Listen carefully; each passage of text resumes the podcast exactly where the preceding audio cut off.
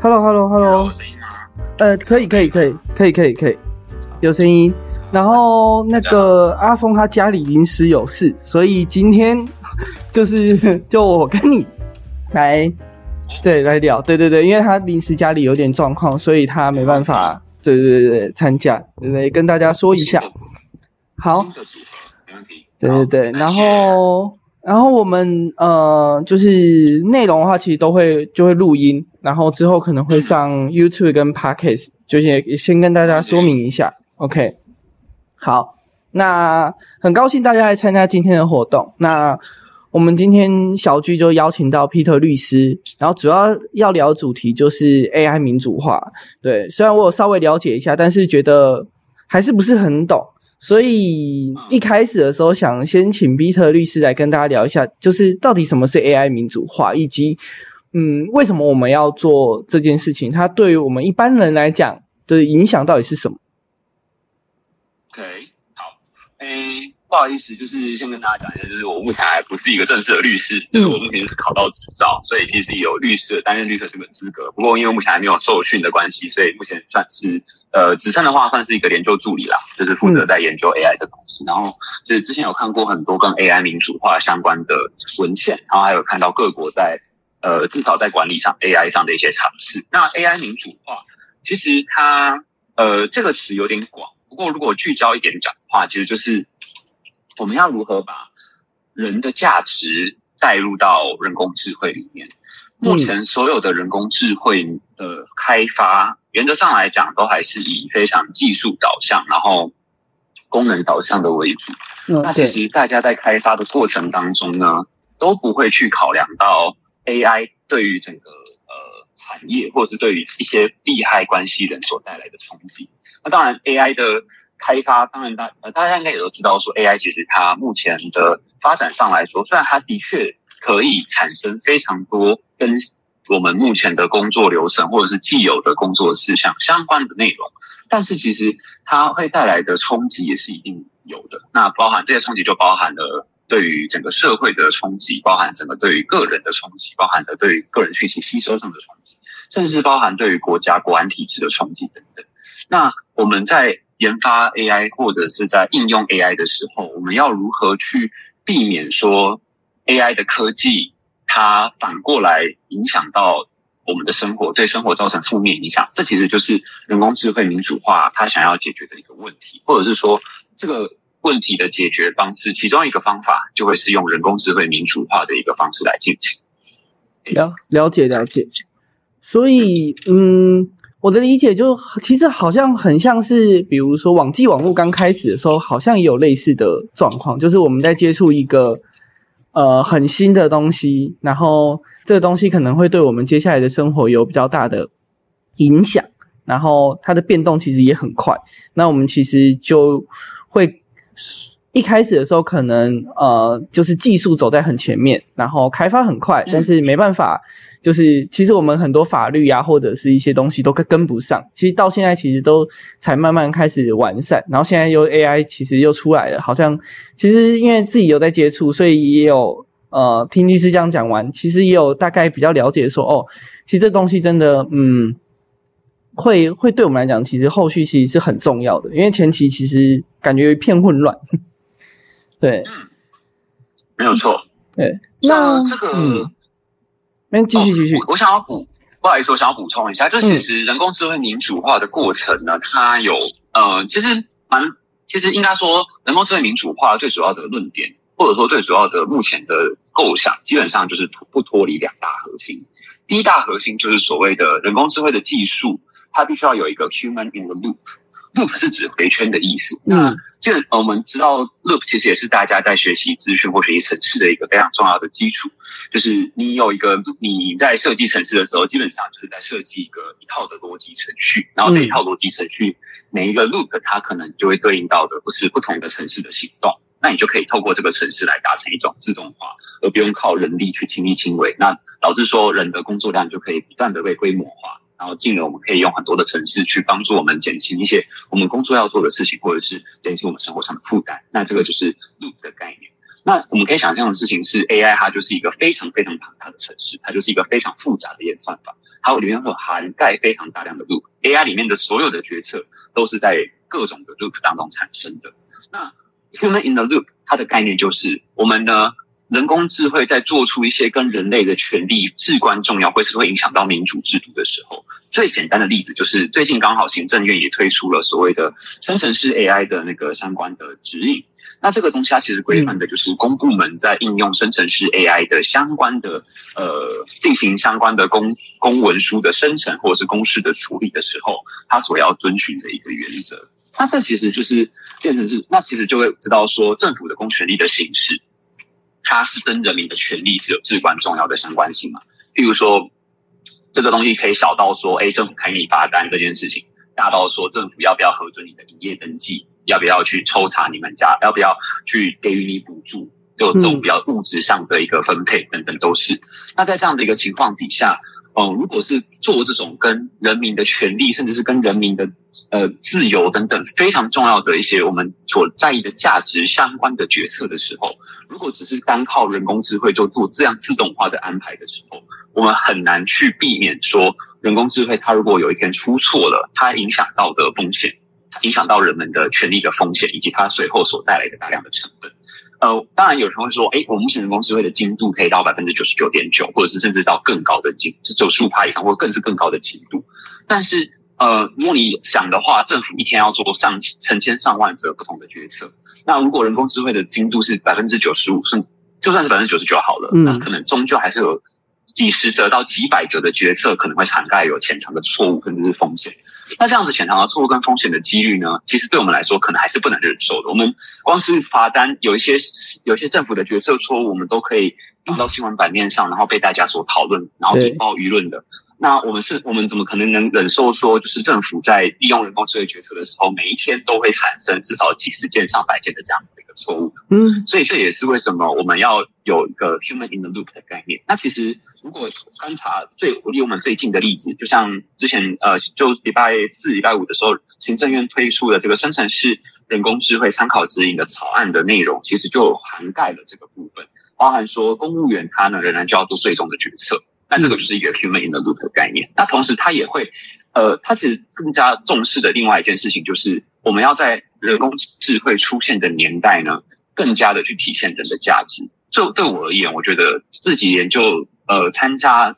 那么多资讯法相关的研究下来，我一直都觉得，不管是演算法还是人工智慧，这些科技的出现，其实某种程度上来讲，它会放大人的优点。也会放大人的缺点，而这些科技的出现其实并不是为了取代人类，而是为了要让我们提，其实更加提醒了我们人所具有的一些独特的价值。嗯，那这其实就 AI 民主化，其实某种程度上来讲，也是在呼吁，甚至是在要求大家把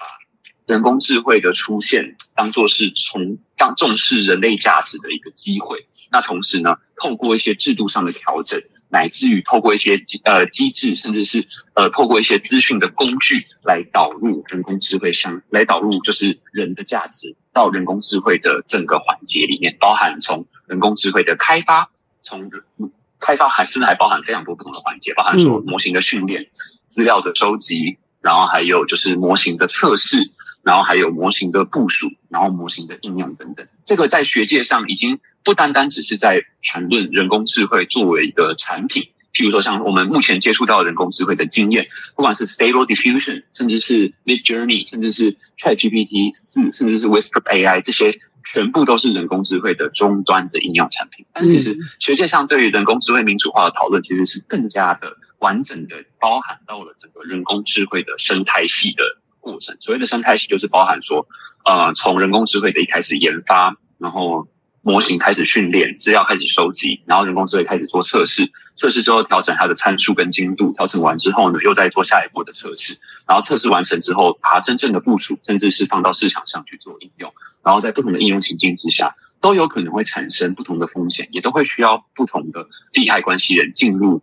这个体系里面去针对人工智慧的。呃，相关的安全性或风险来进行处理。所以一方面来说，人工智慧的民主化，它除了一方面像我刚刚讲的积极的面向是，嗯，它想要去提升的是人工智慧的时代下人的价值是什么？那另外一部分比较消极的面向，就会是我们要去控管人工智慧带来的相关的风险。了解了解。那刚有提到，就是说政府有要去规范，说就是呃，希望呃人可以介入去做最后的把关，然后确保说我们的内容不会错。那代表说，其实政府其实开始有接受说，呃，我们在执行我们的比如说公务或者是内容的时候，是可以应用 AI 的。那可是因为其实 AI 也会有一些。很多人在讨论就是风险问题。那他们要应用的话，他们可能就会把一些资料，就是呃给 AI，它才可以帮他处理嘛。那其实这一块的话，政府有什么样的就是审核吗？因为其实嗯，在公家单位，他们比如说他们自己拿来做或拿来用、拿来处理，其实好像没有特别的一些审核呃。机制或办法，就是我知道有些公司可能大公司，他们可能有自己的网域，但是一般的，嗯，有些小型点的政府单位好像就不会有那么多的，就是限制。但是他们其实能够获取的资料，呃，也很也能到很机密。因为像我以前是替代役，我那时候是在执行署，那其实呃可以知道我们那个时候能够就是会协助一些事务，那其实。知道说，其实呃会接触到一些，比如说各资啊或什么的。那那其实这一块，如果政府其实开放，希望大家去用 AI，那他们去怎么去控管这个界限？就是或者是说，他们怎么预防说，哎，会不会有人可能把这些东西资料去丢给一些 AI，甚至是 AI 有的安全，可能有的不安全？哦，这的确是一个非常重要的问题。我觉得正又。问到了一个非常重要的点，就是除了人工、除了利害关系人的参与跟参与决策之外，人工智能民主化还有另外一个点是，民主化如果单单只是投票决定的话，其实它并不是真正的实质的民主。民主化的另外一个要素是要保障人的权利。那如果在 AI 时代下的话，人的权利比较重要的就会是使用资料的权利。那这个部分其实有蛮多可以谈的。那我首先先从政府内部的资料控管开始。呃，台湾。至少是我在研究团队里面，我们最常去研究甚至去批判的一点，就是台湾的政府对于个人资料的管控，其实并不是一个非常良好的状态。嗯，虽然政府机关对外宣称都会说，哎，我们的各自法规其实相较于其他国家非常的完善，甚至是可以比拟所谓的欧盟的 GDPR，但这其实并不是一个现实的状况。嗯，因为事实上来讲，随着 GDPR 正式施行，欧盟承认，世界上很多的其他的国家都已经针对个人资料去设置一个专门的个资保护机关，然后把资料当做是一个财产，甚至呃不是财产，就是把资料当做是一个重要的资源来看待，嗯，然后并且进行管理。那这个看待跟管理包含了对于人民而言就是隐私权利的保障，那对于政府而言的话，就会是政府间的资料如何开放。然后让民间来利用，或者是如何连接不同资料的连接。嗯，如果以正又比较熟悉的一个情境来讲，可能就是接政府标案的。最近也讨论到的一个议题是，接政府标案的时候，经常遇到一个问题，就是政府标案会要求你说：“哎，你的这个标案提出去之后，你必须要去证明说你这个东西的。”标案的内容呢，不能够跟其他目前部会中其他部会当中的标案是有类似的。那这个部分可能是要避免抄袭，或者是避免一些监守自盗的情况产生，或者是要防弊的一个作用。但是事实上，现在台湾的政府并没有提供证，呃，并没有提供就是这些要去接标案的厂商一个非常完善的资料库，让大家可以整合性的去。查说，哎，目前既有的标案当中，有哪一些是跟我的内容有相近的？嗯，那这个其实是非常不合格的一个状况，因为照理来说，面对 AI 时代的到来，资料变得非常非常的重要。因为我们所知道，资料其实是不管是训练 AI 的模型，甚至是测试 AI 的模型，乃至于就是喂给 AI 模型让它生成结果当中，都是非常关键的资源。但是台湾政府在管理，我我就是台湾政府在管理资料这方面来讲，尤其是公部门内部的资料，在流通性这一点上，并不达达到不合。并不是一个合格的状况。如果是在各自保护的情况下呢？那我觉得更是一个不合格的情况。我们常知道，就是其实呃，之前的户政资料的外泄案，大家应该也都有从各种各样的媒体来听到这个消息。那同时，另外一个比较重要的点就是，呃，其实后来有跟户政机关的人聊过。那其实对他们来说，他们也很无奈，因为户政机关其实是一个二级机，它其实并不是户政户政单位，它其实并不是一个国家的一级单位，但是户户政机关是一个国家资料的枢纽的地方，你看所有的东西、所有的个人资料，基本上都是跟户政资料连接在一起的。它会连接到你的医医疗用的资料，它会连接到你的金融上的资料，而且更别说医疗上的资料，其实在某种程度上来讲，各自法上算是所谓的敏感性个人资料，嗯，才是你非常如果以财产的角度来看的话。一般的相关的资料可能只是普通的货币，但是你的敏感性个人资料、医疗身份那些东西的资讯啊，可能就是像珠宝一样的东西，它是一个非常贵重的东西了。所以其实，嗯，台湾的政府目前来讲，它虽然在生成式 AI 的指引当中我特别提到说，哎，我们的生成式 AI 的指呃，在应用上来讲，不能够去应用到相关的资料，或者说要遵守个人资料保护法对于个人资料保护的相关的规定。但事实上来讲，如何做到这件事情，其实对我们大家来说是存疑的，因为你目前的规范就是一个不完善的规范，然后更何况我们目前的资料保护的模式。又不是采取比较理想的所谓的有一个专责专业的一个机关来保护的一个模式，而是散落在各个机关，而且各个机关之中可能也没有你，你可以想象说，就是目前的公务员可能他们考高考考国考进去的，他们有在学个人资料保护法吗？没有，可是他们要负责经手的是大量的我们去申办，不管是企业还是自然人的各种各样的资料，他们还是要负责管理的。所以这其实是一这个样的一个专业上的落差，其实是一个非常需要弥补，甚至非常需要透过法制化的改革，甚至是系统上的改革来做到的一件事情。那回到我们的目前的使用 AI 的角度上来说，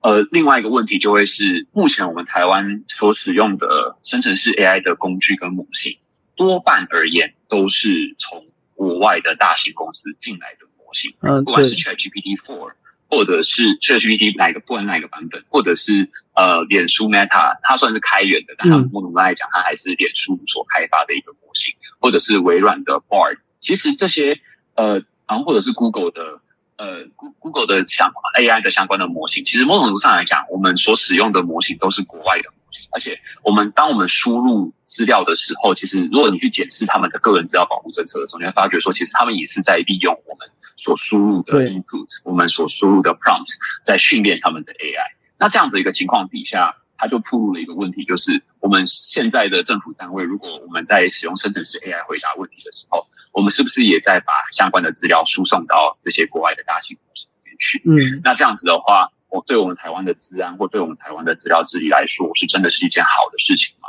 那如果要避免这件事情的话，我们要怎么样做会比较好？如果要避免这样做的话，是不是我们要要求说，哎，这些大型语言模型在收集资料的时候，需要遵守更多、更严格的规范？譬如说，他们不能够去使用我们的 prompt 的内容，或者是不能够使用相关的内容，或者是他们要把这个 model 直接开源出来，让我们可以自己去 fork 一个自己的一个 model。那我们 fork 自己的 model 之后，就不太会有资料外泄的疑虑，因为可能自己就可以掌握了这个 model 的东西，然后我们的资料也是在我们这个 model 的闭环里面。那据我所知，目前台湾。国科会那边是有台德计划，所谓的台德就是台湾自己的 AI 的语言模型系统，T I T A I D E。那这个台德计划，事实上国科会最近也在研拟所谓的政府机关使用台德的一个就是政稿。但是事实上来讲，台德计划的不管是整体的运算的规模，还是它的模型的精准度而言，可能都还没有办法比得上那个这些目前市面上已经受到非常。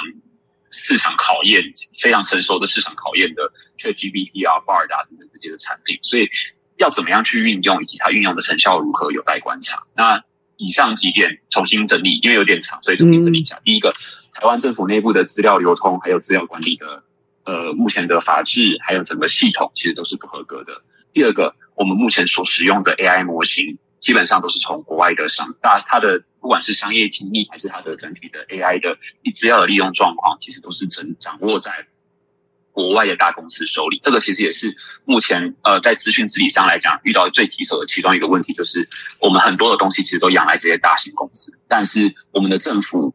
的我们的民主制度只允许我们对于政府进行就责，但是当我们要把这些政府的服务或者是我们在日常生活中的应用，越来越依靠这些大型的商业公司所提供的语言模型的时候，或 AI 模型的时候，那这样子的话，我们并没有办法透过我们既有的民主制度对它就责。那这个也是人工智慧民主化希望去解决的一个问题。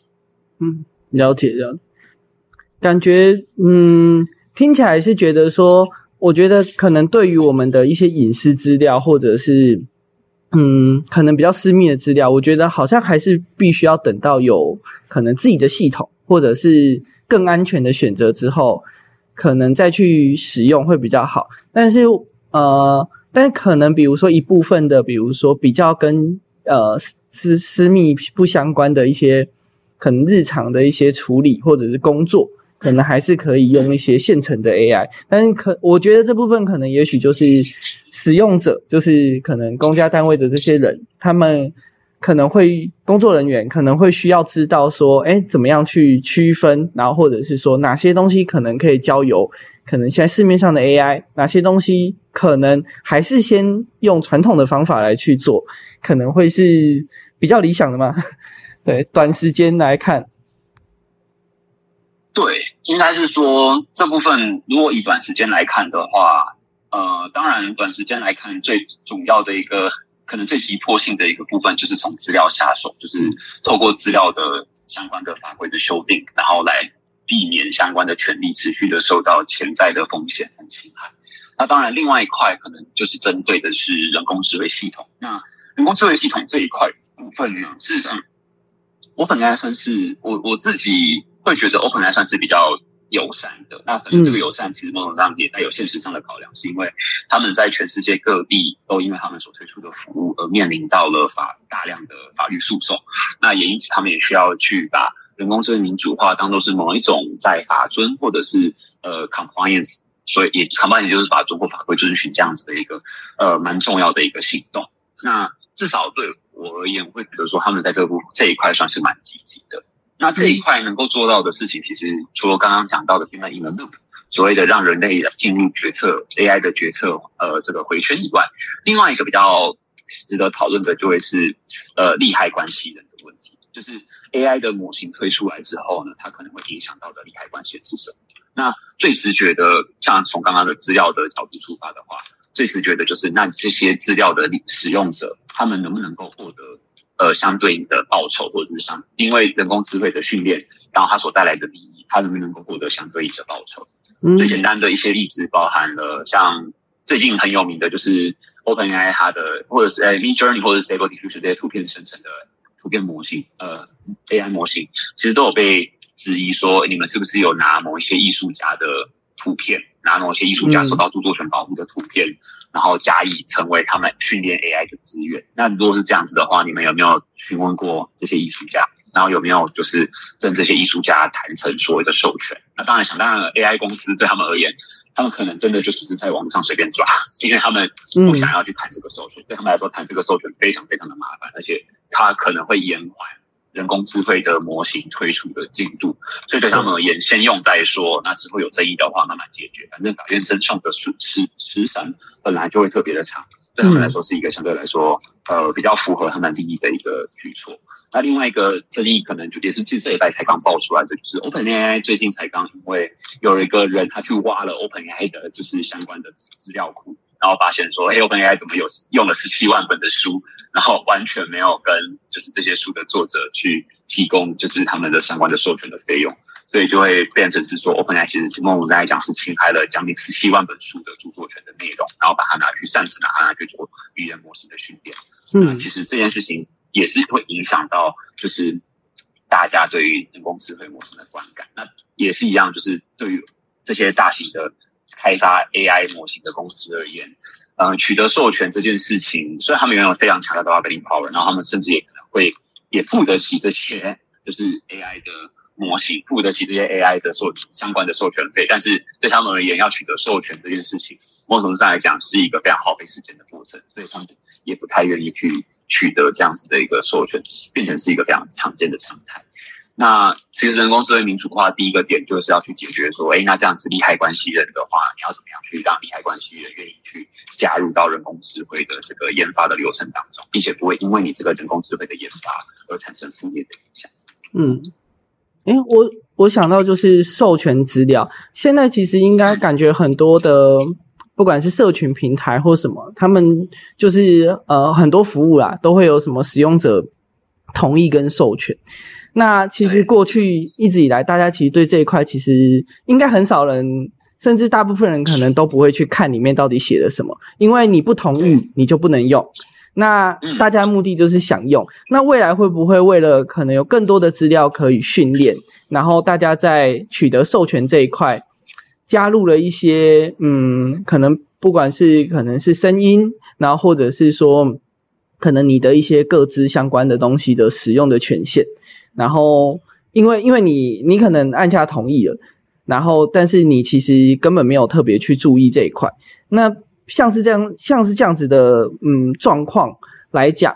那使用者权益到底怎么样被保障？因为其实如果真的是，哎，厂商可能都这样偷偷加入进去的话，那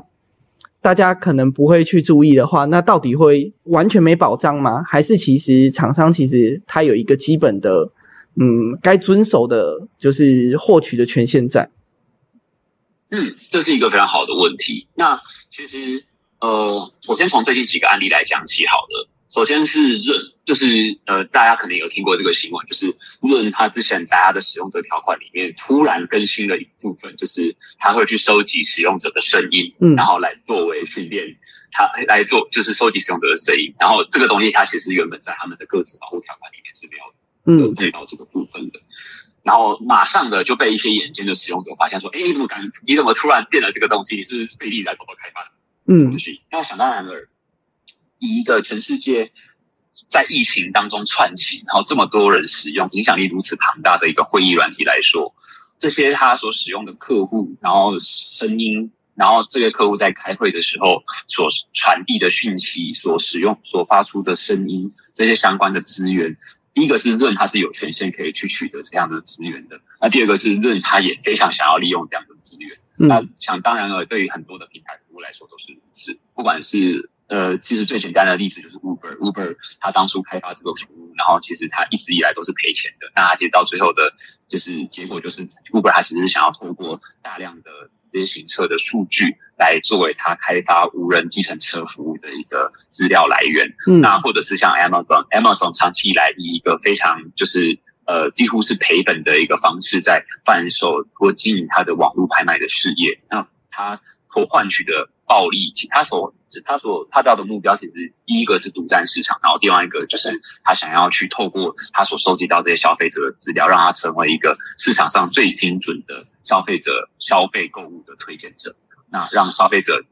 应用在 Amazon 上消费完之后，就再也离开 Amazon 这样子。所以其实这些案例并不是先例，只是 AI 的出现让我们突然意识到，这些资料的运用原来比我们想象中更加的有利可图。这些资料的运用其实比我们想象中，这些资料的应用其实比我们想象中更加的呃有利。那这个东西很像是之前讲到的那个所谓的大数据的概念一样，就是。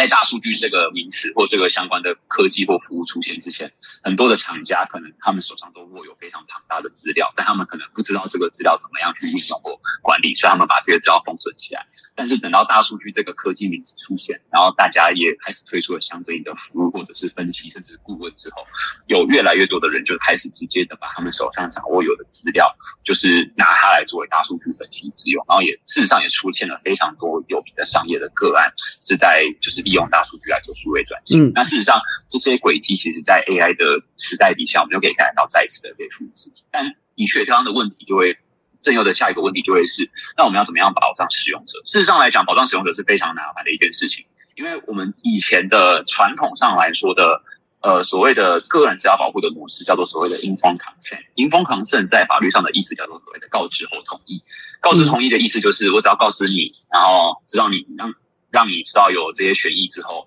那我同意你，那你同你同意了，那我就。那我就可以收集你的东西。那这个在传统上来讲是没问题的，因为这个就跟契约签订契约的时候差不多嘛。呃，你你我都已经讲好了，嗯，那同意的话呢，就把这个东西给你这样子，然后我们就达成一笔交易。但是在现在这个时代，这个告知后同意的机制越来越不管用，原因是因为，嗯，其实大家等一下可以问一下在座的听众，其实。呃，你大家如果在信箱里面收到，譬如说 Google 或者你其他使用的一些平台服务，它的隐私权或者是使用者条款更新的时候，到底有多少的人会静下心来打开那封 mail，然后仔细的去观察使用者条款的更新？而有的时候，他甚至不会给你原本的使用者条款是什么，他只会告诉你说：“哎，我们更新成这个样子咯，然后你要不要看一下？但嗯那那么多密密麻麻的字，然后那么多复杂的条款，其实并不是每，就算连我这样子一个受过法律训练的人来说，都是一个非常麻烦的事情。那更何况是一般人而言。所以这样子告诉我同意，第一个不足的地方就在于说，它原本的呃这样子一个机制，其实没有办法应用到现在这样子非常复杂而且资讯非常爆炸的年代，使用者根本就没有时间去看看西。嗯然后它就会变成是一个形式上的一个选择。然后第二个问题就在于说，其实提供服务的厂商握有非常庞大的权利。这个庞大的权利来自于什么？它可以直接随时没收掉你的资料，它可以把你的在这个平台上的数位身份直接抹消掉。你只要不同意我的使用者条款，没关系啊，我就不让你用啊，我就把你的账号注销掉，或者我就把你的资料锁起来。那其实对于很多人而言，他其实是没有办法带着他的这些东西脱离这个厂家的。以往的概念是我，你就算呃掌握了我的资料，然后我顶多就是我不去你这家商店消费，或者说我不去你这个地方做事情。那这个东西它基本上来讲，你还是可以保有你的大量的，不管是你的财产或是你的资料在你的身上。嗯但是现在在往数位化的时代底下，我们没有办法保自身保有这么多的财产。我们很多的数位化的，不管是财产或资产，其实拿 NFT 来讲，就是最经典的一个例子嘛。嗯就是其实现在很多的 NFT 它也并不是真正的，就是真的是所谓的去中心化，因为你到最后还是要登录到那个平台上，你才能够自由的交易跟、嗯对或者是透过成本比较低的方式来获得你取得交易跟转让的权利。所以在这样的一个情况底下，其实平台的权利就变得非常非常大。所以传统的那这样子的话，就会回到最后战友问的最后一个问题，就是那我们要怎么样去用新的设计去保障这个部分？这个其实是回归到比较传统个人资料法保护的呃最近的一些革新跟讨论的范围。那也就是说，第一个是我们可能会把要求的重点从告知同意的这个机制，转向为去直接的要求这些资料的控制者，他们必须要负担起更多的责任。就是嗯 default，你要去负担更多的责任，把它当做是一个预设。我们就是有点像是，呃，像那个消保法一样，消保法的概念就是产品只要出问题的话，生产者必须要先被救责嘛。就是我们先从生产者开始抓起，然后要生产者去负担这上面的这个责任。那个人资料保护法以后的趋势可能会是像这个样子，只要你控制了我的资料，那你就是这些资料你能用跟不能用的范围。就会写的非常的清楚。那你一旦跨过了这个范围，就算你没有对我造成实质的损害，或者是就算或者是有如果造成实质损害的话，我也是先不论你有没有你的这个范围是不是造成了，就是你你跟这个损害到底有没有关系？只要你控制我的资料，那就是要处理这件事情，大概会是变成这个样子。嗯所以它会其实会有一些相关的法制上的调整需要去做到。那这个其实也被包含在广义的人工智慧民主化的一环。那它为什么会把包含在这个广义的人工智慧民主化的一环呢？就会是我刚刚讲到的，因为资讯甚至是隐广，就是资讯的掌握，还有资讯的管理，其实都会是含在隐私权当中的一部分。隐私权不再是以前的。呃，在这个时代，A 尤其是 AI 时代下的隐私权，可能不再只是我们小时候听到的，哎，狗仔队偷拍，嗯这样子，或者侵犯个人生活领域这样子的一个隐私权的议题，在现在的这个时代，隐私权它可能更重要的会是反映在你能不能够自由的控制你的资料的流向，还有资料的被取得跟利用的一个状况，大概是这样。了解。那嗯，想要再问的就是说，那像是我们刚刚提到的，都主要是呃个人的隐私权的部分，就是这些资料可能会怎么被用，或者是要如何保障。那除了隐私权之外，就 AI 应用可能在不同领域会遇到的一些呃可能伦理挑战，有什么是你觉得可能除了隐私权之外，也比较值得关注的？除了隐私权之外，也比较值得关注的部分吗？嗯。您是指说跟 AI 相关的部分？对啊，就是就是因为 AI 的发展，然后可能在一些不管是法律或者是说呃，就是相关的议题上，那除了我们可能跟我们个人比较相关，可能就是隐私权。那像是嗯可能比较大跟呃公司相关的，或者是其他部分的，也有什么样的可能也值得我们去关注的吗？有一个应该说，在 AI 的发展上来讲，生成式 AI 在法律的法律圈或者所谓的权利圈里面，其实还算是一个非常新兴的议题。嗯因为法律的研究，如果大家呃，法律的研究一般来说都大概会有落后科技的发展，大概半年到一年的时间。也就是说，生成式 AI 刚开始风靡的时候，可能要等到半年之后。法律才会真正的去探讨这个议题。那这个其实没有办法，就是这个其实很难去体现，因为很多时候法律的学者会希望去等到这个东西它真正的尘埃落定，而不是在一个非常不稳定的状态的时候才会开始着手研究，并且开始收集相关的案例并进行分析。那目前来讲，最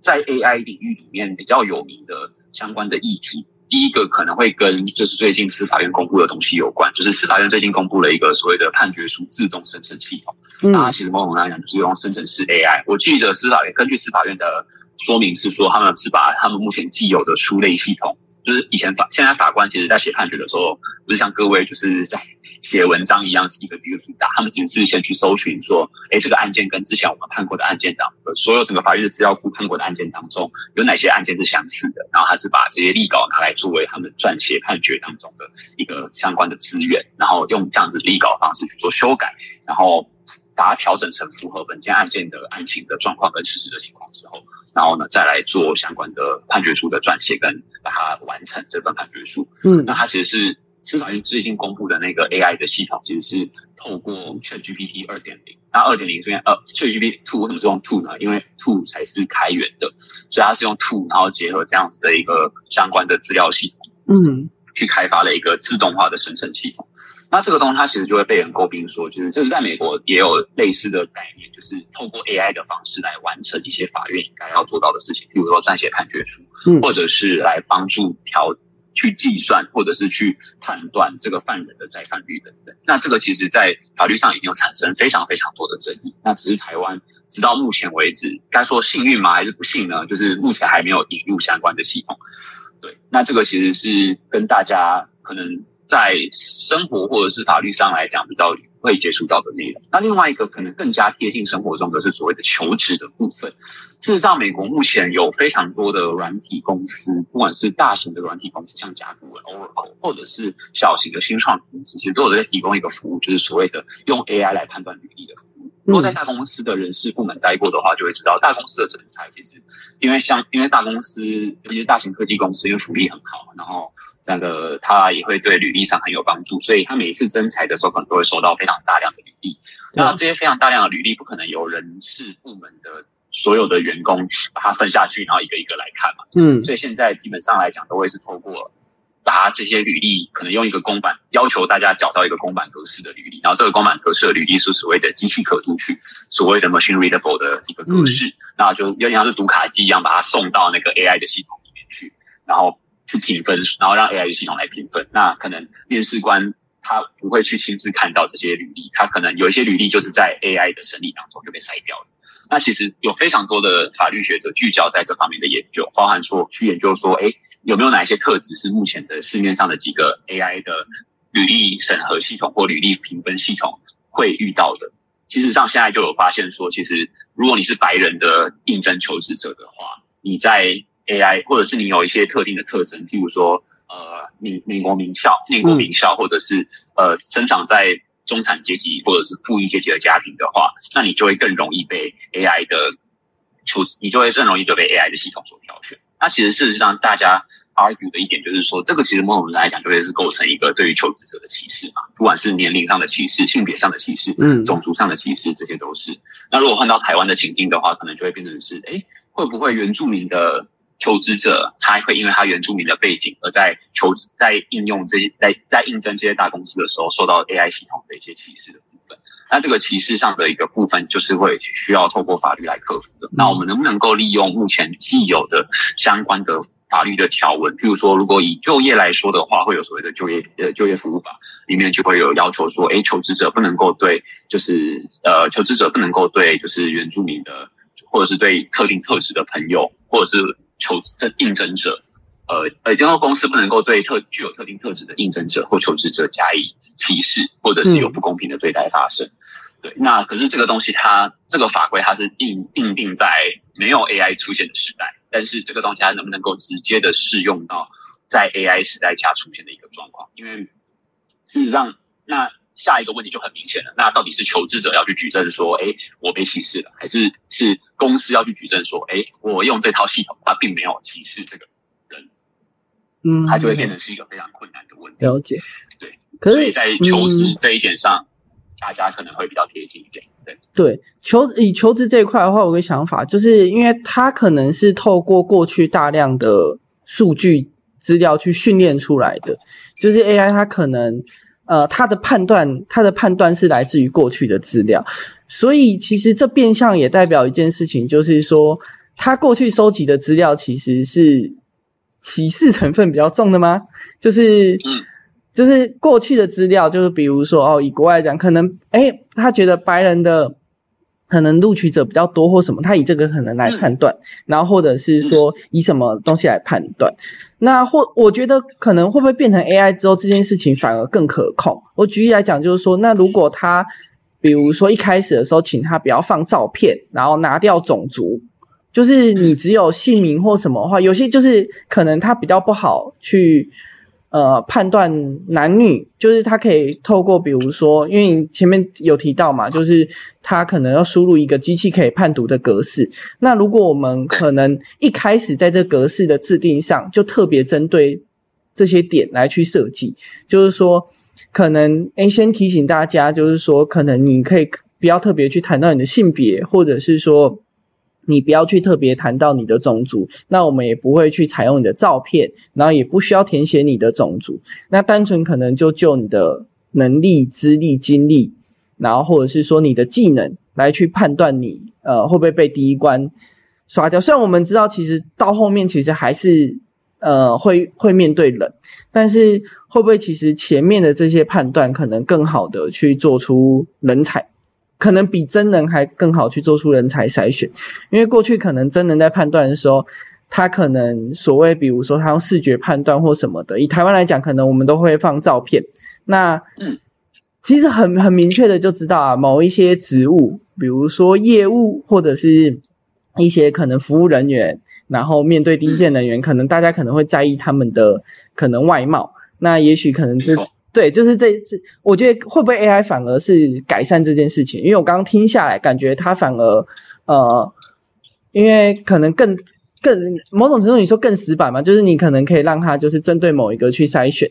那它可能比如说，哎，第一瞬间筛选的面试，它可能更可以说去呃让大家说，哎，我我其实可能让你可能不要在意这些东西，然后它可能可以更针对说，哎，这个人的能力的部分，然后。去挑选到更适合的人，那我刚刚听下来的感想，感觉反而是，嗯，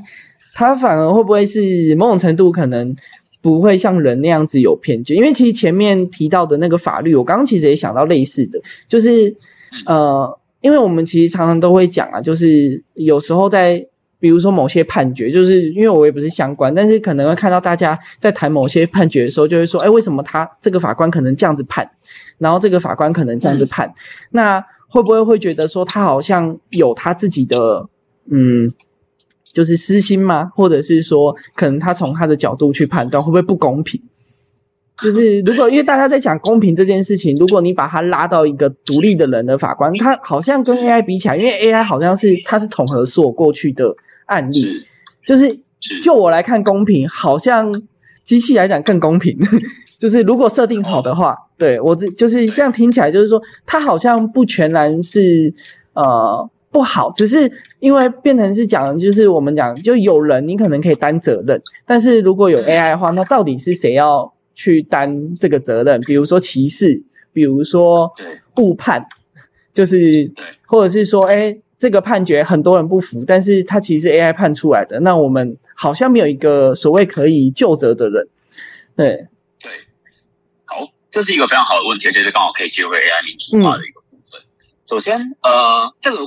争议到底 AI 或者是 AI 来判断会更公平还是更不公平这件事情，其实也是很多人在讨论的点。事实上，量刑系统在美国之所以被应用的原因，一部分也是因为美国有些州它的人这个量刑真的太太太偏颇了，嗯，偏颇到就是大家觉得说，那还不如让 AI 来做。就后来发现 AI 做了之后，可能也会产生另外一个变相的偏颇。那目前的学界的认讨论的话，会认为说，让 AI 来做，不见得比较好的原因，是因为人固然会有歧视，但是人的歧视是可以透过不管是教育，或者是透过相关的呃，就是譬如说政策制度上的。处理来加以改变的。譬如说，我们可以透过制度的设计，让法官排除掉一些因素，或者是透过整个法庭程序的设计，让法官在判断的时候可以避免掉，就是他有可能会产生歧视的一些问题，甚至是就是直接去跟这些法官讲，人不准有歧视，或者是你要避免这样的一个，或是扭转法官的观点。那这个是对人的部分，但对 AI 的话就会很麻烦。那因为对 AI 的话，这个东西它会扯到一个东西，就所谓的规模化。因为 AI 的第一个是刚刚以求职的案例来说的话，所谓的规模化的歧视发生在几个地方。第一个地方是因为这些履历的产生，它会第一个这个是这些履历的产生，它会一直喂给 AI 的系统去喂它这个，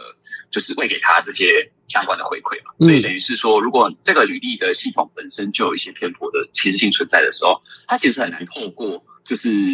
它其实很难透过一个。后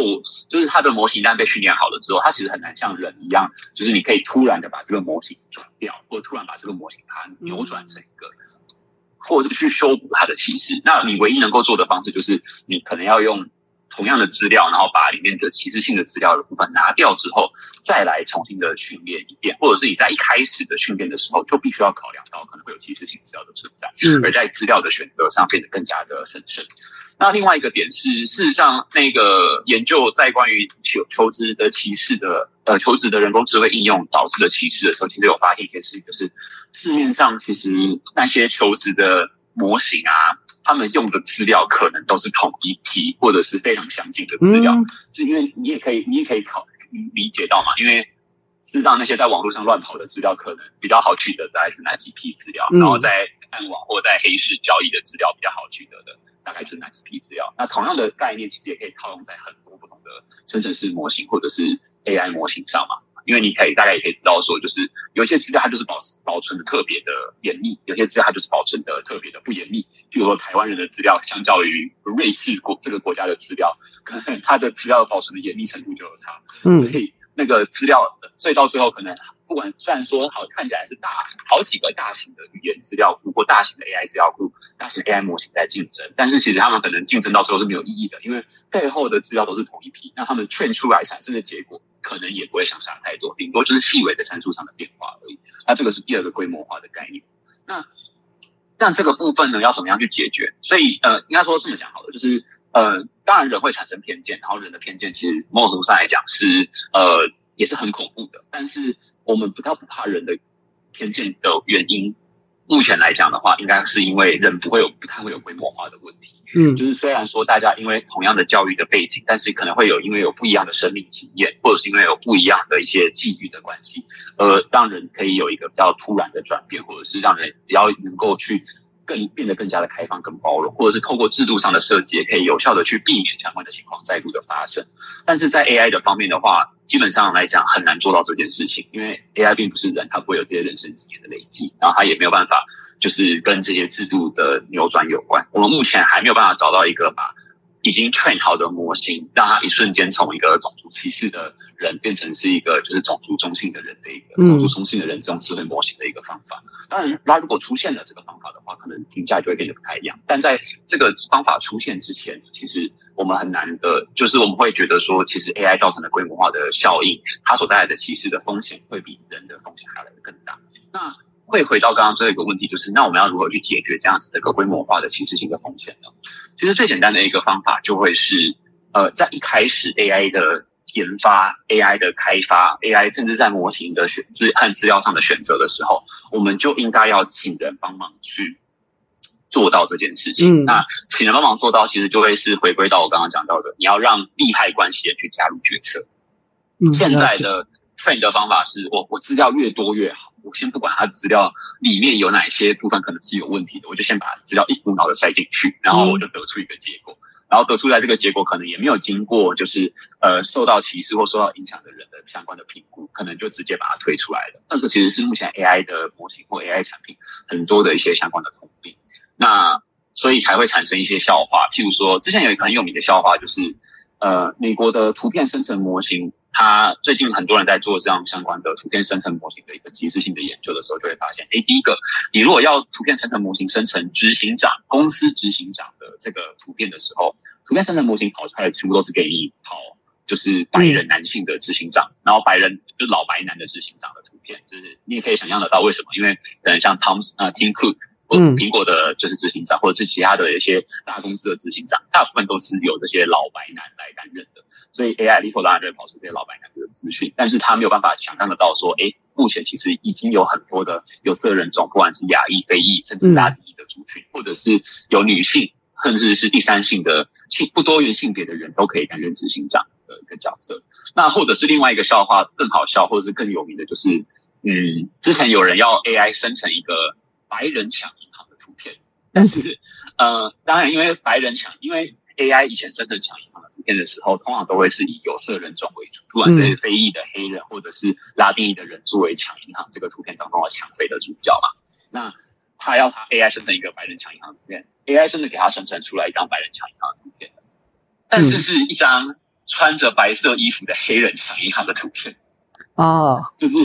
就是就是这样。那在这样的一个情况底下，那其实你可以发现得到问题其实很简单，就是因为资料的过程当中，他没有去修正这个偏误，或者是厂商呃 AI 的开发者在训练资料的过程当中，并没有请人去确认说这个 AI 生成的结果是怎么样子，嗯，然后就把这个服务给推出来了。所以要如何让利害关系人导入到这个 AI 研发跟制造，甚至是开发，然后乃至于部署到应用整个模流程里面，就会是非常重要的一个过程。那这其实会需要不管是科技上的工具，或者是制度上的要求，乃至于就是整个 AI 的产业的人，必须要放下一些可能以科技研发为优先的一个想法，然后必须要更加的去看重所谓的利害关系，或看重所谓的多重的，就是意识到说自己在做的事情可能产生的影响，那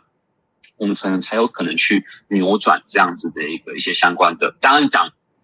他们讲到这些事情，对我们来说是很有趣，没有错。但是如果把它放在特定的情境底下，譬如说，如果它是一个生成出歧视压抑的内容的话，那可能对我们来台湾人来说，就会变得是一个可能我们就会开始感觉到不太舒服的一个状况。嗯，大概是这样。了解。好，因为我们剩大概最后十分钟，所以我想说，就是看开放一个好了，就是有没有人想要上来，就是聊聊或问问题的。就是可以举手，就是大家下方应该有一个手的图案，然后举手的话就可以邀请你上来。有人有兴趣要聊聊的吗？对于 AI 伦理的规范，对对对，相关的规定，对，因为如果没有的话，我们可能就要做一下结尾。对，嗯，好，看起来没有，没关系。那呃，我这边先简单说一下，就是呃，我们今天的内容啊，如果大家就是可能有些人可能比较后面进来，或者是部分没有听到的，也没关系，就是我们会呃上到 YouTube 跟 Podcast，那我会再把这些内容就是分享在赖社群当中。OK，那这边可能请 Peter 律师是不是有些东西想要跟大家可能再说明宣传一下，就是你的。对对对，你的计划 就那个问卷，对对对。好，呃，这个计划可能包含蛮多的部分的。那第一个部分是我目前呢，是因为我的社群专案 B 台湾在今年七月的时候跟那个呃英国的智库 Chatham House 他们合作，然后一起争取到了 Open AI 的一个呃 Democratic Intuitive 的 AI，就是 A Open AI 他们其实自己也想要做我刚刚讲到的，就是让更多的利害关系人参与到 AI 研发或 AI。模型制作的一个过程当中的一个做计划，那因为争取到这个计划，所以呢才会有了以下，包含说我目前在做的意见征集，还有就是我们在九月二十四号，就是中秋节的前一周的呃补课补班补课后的礼拜天，那大家欢迎就是一起来到台师大的公馆校区的一个国际会议厅，我们会在那边准备。